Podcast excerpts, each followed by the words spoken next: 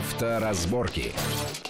Приветствую всех в студии Александр Злобин. Это большая автомобильная программа на радио Вести ФМ. Эм. И, как всегда, обсуждаем главные автомобильные новости, события, явления, намерения и все то, что волнует многомиллионную автомобильную армию нашей страны. А, ну, наверное, нельзя обойти обсуждением э, страшную аварию, которая произошла в центре Москвы на минувшей неделе, на Стоженке, где только каким-то невероятным чудом никто не погиб, но тяжелейшие травмы получили, получили три человека. Наверняка наверняка многие видели а, видео э, с камер видеонаблюдения относительно э, того, что там э, происходило. И эта авария снова, в который же раз, вызывает огромное количество вопросов с учетом того, что человек ехал на красный свет, на большой скорости, на мощной машине, у него было десятки неоплаченных штрафов, там огромное количество вещей.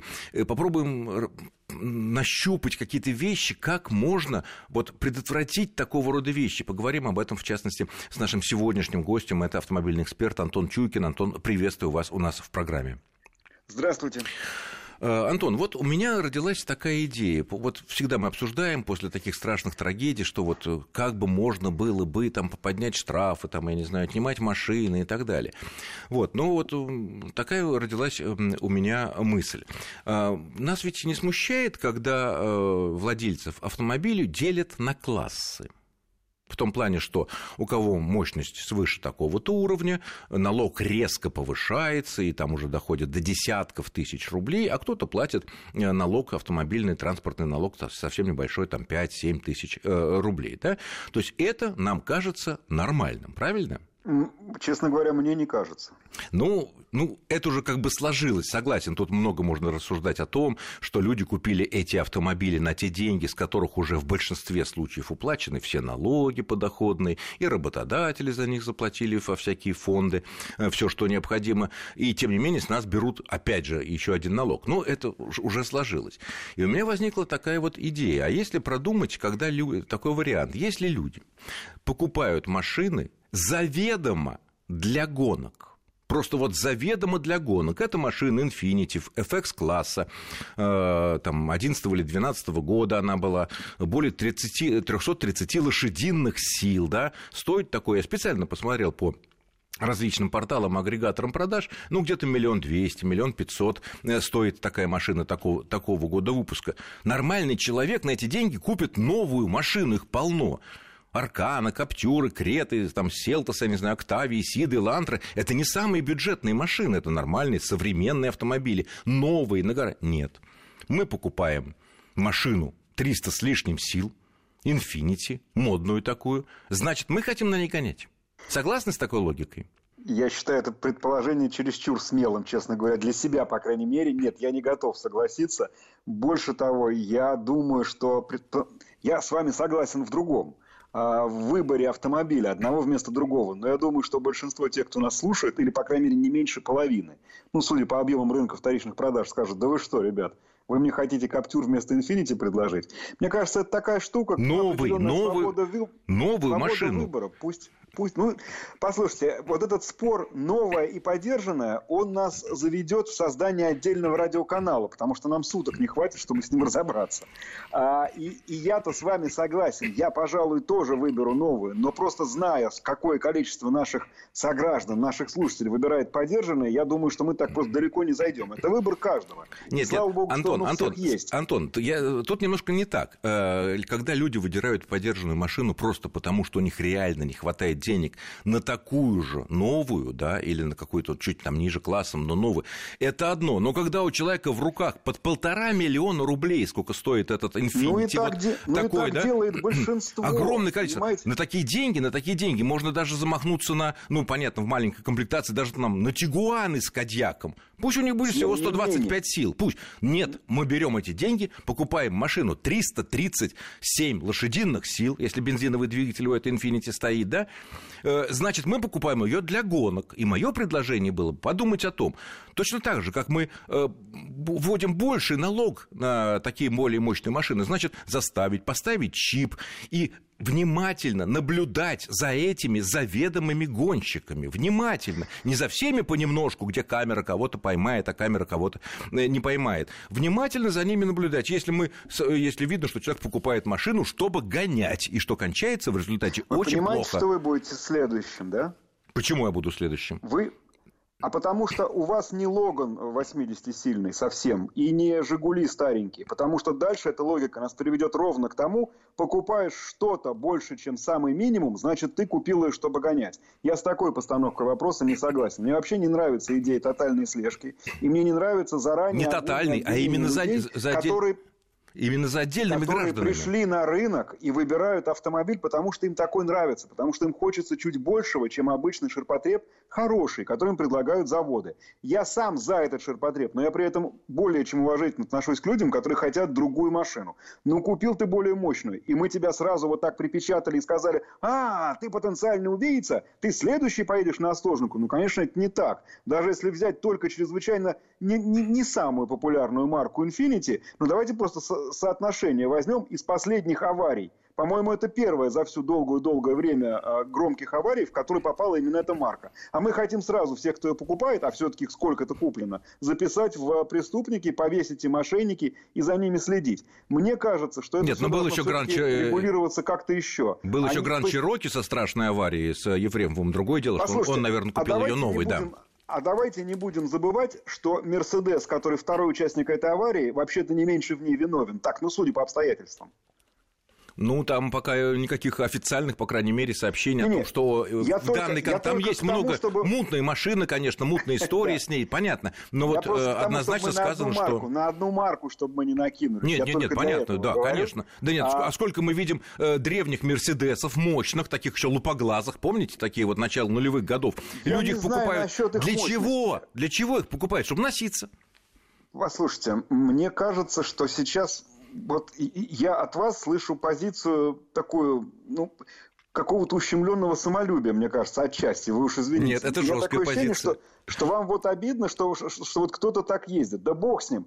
Вы же просто сейчас взяли и обвинили всех сразу. У тебя старый Мерседес, ты будешь гонять, ты будешь меня убивать. Нет, ну почему? нет, нет, чего нет, мы нет, так нет, взяли? нет. Если да ты купил старый Мерседес, мощность российского да. автомобиля. И что тогда у нас все эти убийцы, нет, что ли? Нет, у нас так. достаточное количество автомобилей мощных, это первое. У нас, к сожалению, большинство погибших на дорогах погибают вовсе не, э, то есть Вообще, потому что они есть, я имею в виду, к сожалению. Но жертвы на дорогах – это совсем не всегда жертвы мощных автомобилей. Это резонансная авария. Согласен, согласен. А если вы посмотрите, кто кого давит, вы убедитесь, что первыми нужно арестовывать заранее, потому что они потенциальные преступники. Примерно таких людей, как мы с вами. Но мне это не нравится. Я думаю, что и вам это не нравится. Поэтому мне кажется, в этой аварии опять, вновь, который раз мы обращаем внимание на следующее обстоятельство. Почему там столько штрафов, а человек до сих пор ездил? Почему с него не могут взыскать это, это, хорошо, это, втор... это, э, видим? это второй вопрос. Это второй вопрос. Если а для меня он первый. А е... вот хорошо, меня он первый. Хорошо, если мы, допустим, не можем пока вот сделать эту идею каким-то образом, но если человек покупает старый Мерседес мощный, готов платить безумные деньги в виде транспортного налога, значит, он может потратить там 20 тысяч, поставить чип, за которым э, будут за ним следить, не теряя время на других э, людей, которые ездят на маленьких машинах. А Хорошо. давайте я по-другому скажу. А давайте, я вот, мне интересно просто ваше мнение. Окей, с вами согласились, только сказали, но мы понимаем, что эти люди, они на самом деле далеко не самые богатые. Потому что самые богатые покупают машины за 4-5 миллионов, может Абсол... быть, за 3, но не за, полтора. но не за полтора. И к ним-то как раз претензий не будем... нету. Сейчас, сейчас, сейчас, сейчас, секундочку, я договорю. Но мы не будем с него поэтому брать эти 20 тысяч за чип. Нет-нет, мы его вгоним в цену других машин, которые, вот, например, покупаете вы, или я, или еще кто-то. Вы согласны это финансировать? Я нет, потому что не надо, нельзя никого заранее записывать в преступники. Это неправильно. А вдруг ни с того ни с сего автомобиль вгонять цену? Нет, пусть он еще и чип купит. Ну, не, нет, ну, извините, нет, ну, не это, при... это ни в какие ворота не лезет. Но не преступники, но не преступники, но потенциальные гонщики. Хорошо, давайте дальше. Следующий ну... шаг. Э, штрафы. Вот мы знаем, что у него было 49 штрафов за год. 49. Ну, кажется, да. Да, ну, сообщалось. И что делать? И он ездит. А вот это меня до сих пор удивляет, а, при том, что в Москве камер, по-моему, уже больше, чем автомобилей, и рейды мы с вами показательные видим, когда людей то за границу не выпускали, то у них машины пытались отнять с приставами, а почему-то вот когда авария случается, который уже раз выплывает, что этот человек оказывается злостный нарушитель, и вот за то, что он злостный нарушитель, его как раз не наказывают. Вот вам готовы уже э, правонарушения, за которые стоит наказать. И не нужно никаких фантазий про лошадиные силы, не нужно про каких-то там инфинити еще что-то говорить. Вы просто нормально собираете штраф, а если у человека больше штрафа, там, допустим, больше трех подряд за месяц, ну так пусть там геометрическая прогрессия будет стоимость этих штрафов. Вот вам, пожалуйста, вот это хотя бы реализуйте. Вот если это не поможет, вот я тогда первый с вами соглашусь и скажу, окей, давайте брать налоги за лошадиные силы. Но просто их тоже невозможно будет взыскать с этого человека. Раз уж простейший штраф с него взять нельзя. Он же к тому же оказался не самой безвестной персоной. Елки-палки, он что, прятался? Нет. Почему штрафы не были взысканы? Вот это самый большой вопрос для меня, который, к сожалению, уже которую аварию подряд возникает абсолютно. у меня Антон, и у вас, Антон и у здесь коллег. с вами абсолютно согласен, что все последние резонансные страшные аварии выяснялось, что огромное количество штрафов было не оплачено. Ну, в отличие, кстати, говорят, Ефремова, как это не парадоксально, там нигде не попадалось, что у него было много неоплаченных штрафов. Да? Мы с вами не знаем, сколько раз он уходил от ответственности. Мы просто не знаем. К сожалению, мы имеем право на это предположить. Вот правда, к сожалению. Ну, уйти от ответственности от штрафов с камер, ну, довольно сложно. А штрафы с камер э, пьяных не ловят. Вы можете себе представить, как, каким образом он уходил от ответственности. И наверняка это было. Ну, можем Хотя бы раз, два, Можем аккуратно предположить. Но это да, это, это, это только да, это вопрос, скажем так. А было или далеко. нет? Вот, да. Следующий да. момент. Выяснилось, что вот этого орла, который несся на белом инфинити mm-hmm. по Остоженке, скорость, ну, на мой взгляд, там не меньше 80-90 км в час, судя по видео было. Я уже не говорю про красный свет. Потом выяснилось, что он еще и под веществами оказался. У него было за последний год три ДТП.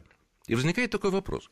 Даже ей там не было сказано, он виноват в этих ДТП был или не он виноват, но если у человека за год, тут уже получается 4 ДТП, и даже если он в трех не виноват, когда человек постоянно попадает в ДТП, даже не он виноват формально, это говорит, что он ездит как-то не так, значит, он не смотрит за дорогой, если его постоянно бьют, даже если он абсолютно не виноват, и весь белый пушистый в предыдущих ДТП был, значит, что-то в нем не так, как в водителе. Вы согласны с, такой, с таким тезисом? Больше того, я заранее согласен с ним, даже если бы у него не было ни одной аварии. Для меня просто достаточное количество штрафов. Даже если вдруг так случилось, что нет аварии. То есть для меня это равнозначно. 50 штрафов, и неважно, было у тебя ДТП вообще или не было. Я уже знаю, что с тобой что-то не так. Мне не важно, попадал ты или попадали в тебя. Ну, а если обратный вариант, что, допустим, штрафов там 1, 2, 3, как у любого, наверное, из нас в Москве попадается за э, такие превышения небольшие скорости, э, и вот э, там 3 ДТП, 4 ДТП, и человек не виноват, можно ли сделать вывод, что что-то с ним не так, как с водителем? Я бы не стал. Если он правда не виноват, если мы знаем обстоятельства тех ДТП, то я бы не стал. Ну, надо понимать просто, что, что и как было. Мы же не знаем. Понятно. Ну хорошо, эту тему мы обсудили, будем наблюдать за ней в нашем эфире, естественно, чем, чем, чем все это дело кончится. Переходим к следующей теме. Вот э, широко обсуждаются опубликованные недавно э, проект новых правил дорожного движения, который подготовил Минтранс, и которые могут э, вступить в действие, предположительно, уже в следующем году. Мы много аспектов обсудили и в материалах, и в наших программах. Там вот еще одна вещь меня привлекла внимание. Снимается запрет на тонировку передних боковых стекол. Ну, как раньше было у задних, пожалуйста, тонируй хоть э, в полную черноту. Но ведь какая-то логика была в многолетнем запрете строгом, очень строгом, э, на тонировку передних дверей. Или это все вот это запреты были абсолютно бессмысленными? Вот как бы вы оценили вот эту ситуацию? Я ее оценил как проявление непрофессионализма коллег, которые при публикации вот этих изменений просто забыли про то, что стекла автомобиля есть еще. Уже были объяснения по этому поводу и Минтранса, и ответ на запросы. А, нет, так же, как было, так и остается. Все по-прежнему тот же самый запрет касается передних стекол, включая боковые. Только и всего. То есть здесь, ну, по сути, нечего объяснять. Это просто, ну, досадное Неправильное изложение, которое, которое мы сейчас с вами, да, исправляем в эфире. Mm. А, попре... То есть, как было, так и есть. А, единственное, зачем нужно вообще это изменение, правила приводят в соответствие к ГОСТу. Он обновленный, и единственное, там э, теперь есть некое, ну, я даже не называю это послабление, это скорее... Ну, какие-то проценты, да. Но допускалось 75% светопропускания, теперь 70%.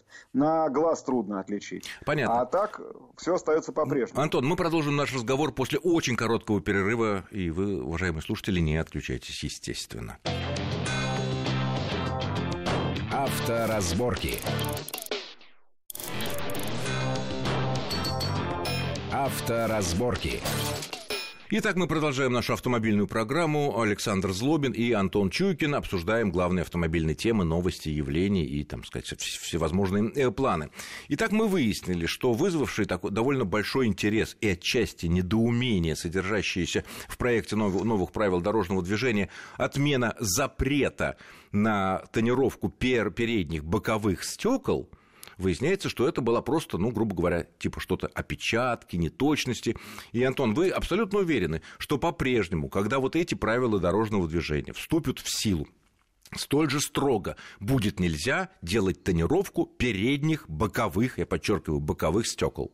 Да-да, и, и по-прежнему остается э, разрешенным тонировать только задние.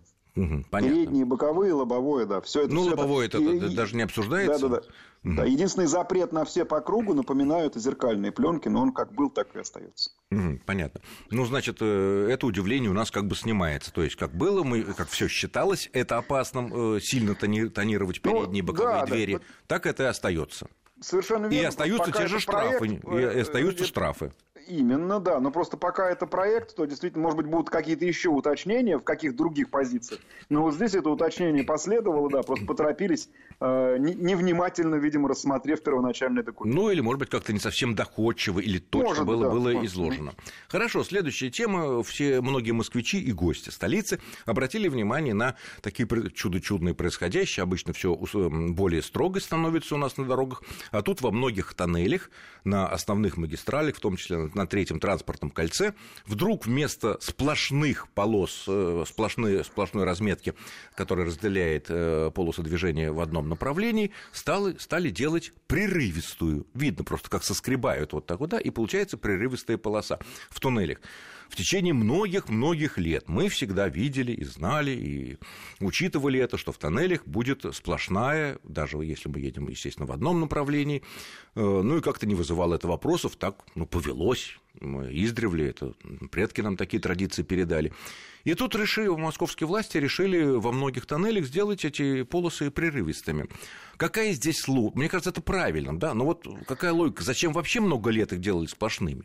Вот никто сейчас не... Ну, то есть я могу предположить, ну, мосты и туннели, где, как правило, у нас действительно были сплошные линии разметки. Ну, вроде как места повышенной опасности. Давайте от греха, ну, как у нас все происходило, нарисуем нам сплошные. И наплевать, что формально, если при этом моют стену туннеля, и вы объезжаете эту мощную машину, вы нарушаете правила дорожного движения. А если камера, и плевать, 500 рублей. Если сзади да, и плевать, если сзади прилетает скорая помощь или любая машина с мигалкой, вы должны ее пропустить, тоже ничего не получается. А, может быть, изначально еще одна причина. Наверное, когда-то туннели были намного хуже освещены, поэтому на всякий случай запрещали перестроение. Когда теперь они освещены значительно ярче, чем обычная Московская улица ночью, что, кстати, тоже не очень хорошо, такой перепад освещенности, но и так, кстати. Конечно же, этот запрет представляется просто-напросто глупым, и слава богу, что, по примеру цивилизованных стран, у нас теперь прерывистая разметка может быть и в туннеле, и под мостом, и на мосту, это удобно, это хорошо, и это ровно так же безопасно. Ну, а чем она отличается? Полоса,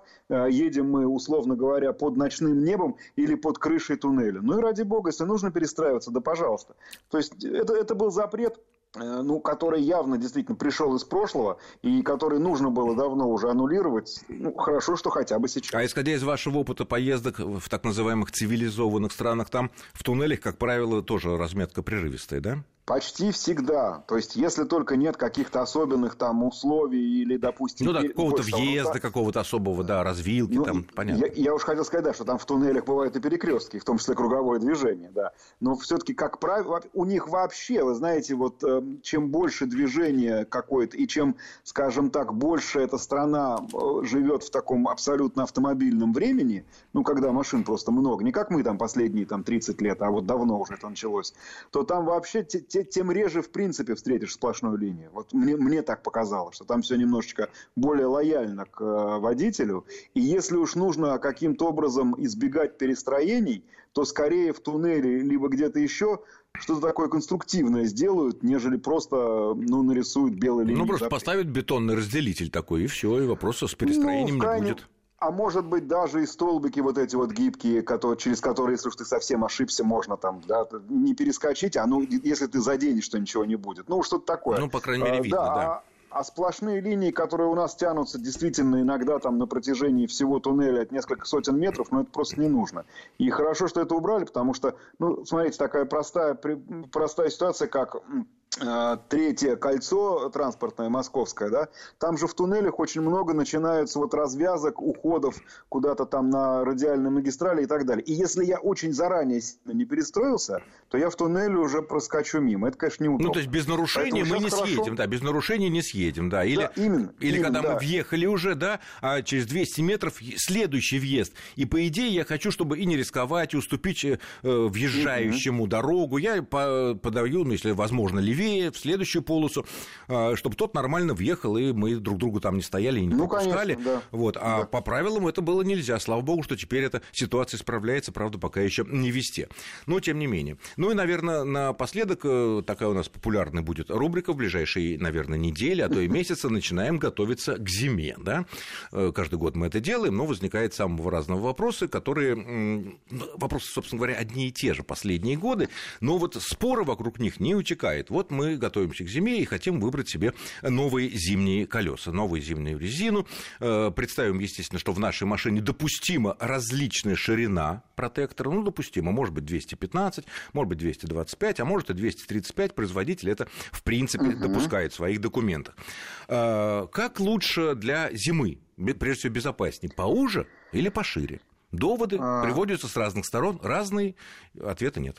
Ну, собственно, э, старое правило, оно там действует еще с тех времен, когда из зимних шин мы знали только слово «снежинка».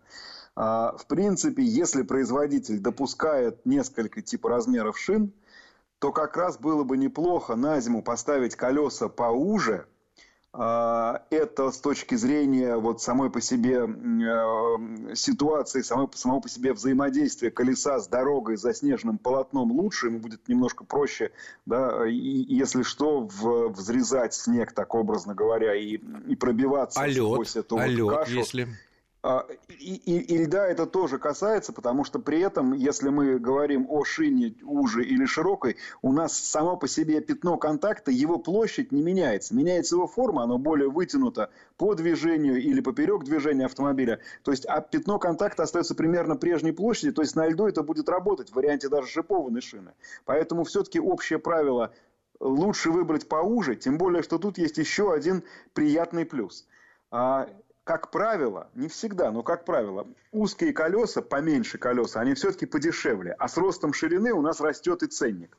И в некоторых случаях может получиться даже так, что вы, выбрав более узкие колеса, за счет экономии как раз накопите еще и на диски, ну, которые всяко удобно, если вы зимой меняете колеса комплект. Ну, я думаю, Поэтому, такой экономии, ну, наверное, все-таки не будет, если это приличные а, диски, а не какая-то штамповка. Ну, во-первых, какая-то штамповка, ради бога, можно ездить. Это, в данном случае она вам никак не помешает. Это все вопрос скорее дизайна. Это первое. И второе, в каждой ситуации по-всякому, тем более, что иногда, опять-таки иногда, производитель допускает, когда мы переходим, э, то есть установку колес не только э, варьировать ширину протектора, но даже посадочный, э, посадочный диаметр.